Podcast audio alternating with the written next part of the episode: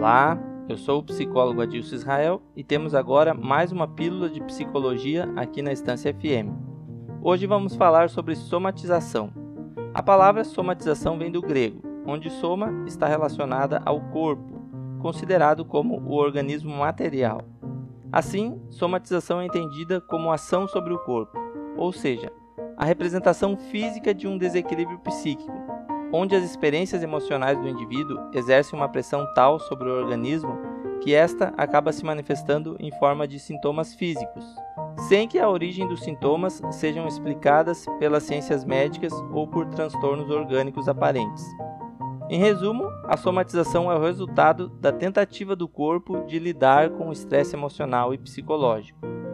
Sabemos que todas as emoções têm a sua representação física, como por exemplo enrijecer os músculos ao sentir raiva, lacrimejar quando se está muito triste ou muito emocionado e ofegar quando se está com medo. Assim torna-se compreensível a relação mente e corpo e o quanto os estados emocionais são manifestados fisicamente. Todo mundo experimenta a somatização em algum nível e momento da vida, mas para algumas pessoas ela é tão intensa que causa importantes sintomas físicos que atrapalham o dia a dia da pessoa. Teoricamente, entende-se que o corpo tem um limite quanto à sua capacidade de lidar com o sofrimento psicológico e emocional. E quando passa desse limite, os problemas são sentidos também no corpo físico, afetando principalmente os sistemas digestivo, nervoso e reprodutivo. Além destes, o desequilíbrio psicológico tem impacto negativo nas funções imunológicas, e pode desenvolver também um aumento na sensibilidade e percepção de dores diversas.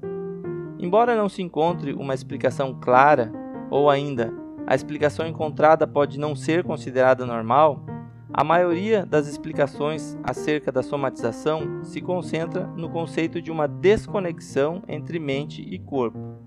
Ou seja, dores de cabeça, apertos no peito, taquicardias, doenças cardiorrespiratórias crônicas, asma, distúrbios gastrointestinais, ganho de peso, doenças de pele, podem sim ser equivalentes à ansiedade, depressões ou outras questões psicológicas. Contudo, o pior pensamento é achar que você não tem nada. Sentir algo errado quando organicamente parece que está tudo bem não é não ter nada. Pelo contrário, significa sim que tem algo sério de ordem psicológica acontecendo e que deve ser tratado antes que se agrave ainda mais. Quando não conseguimos ressignificar emoções ou questões psicológicas, nosso organismo pode entrar em colapso e resultar em adoecimento.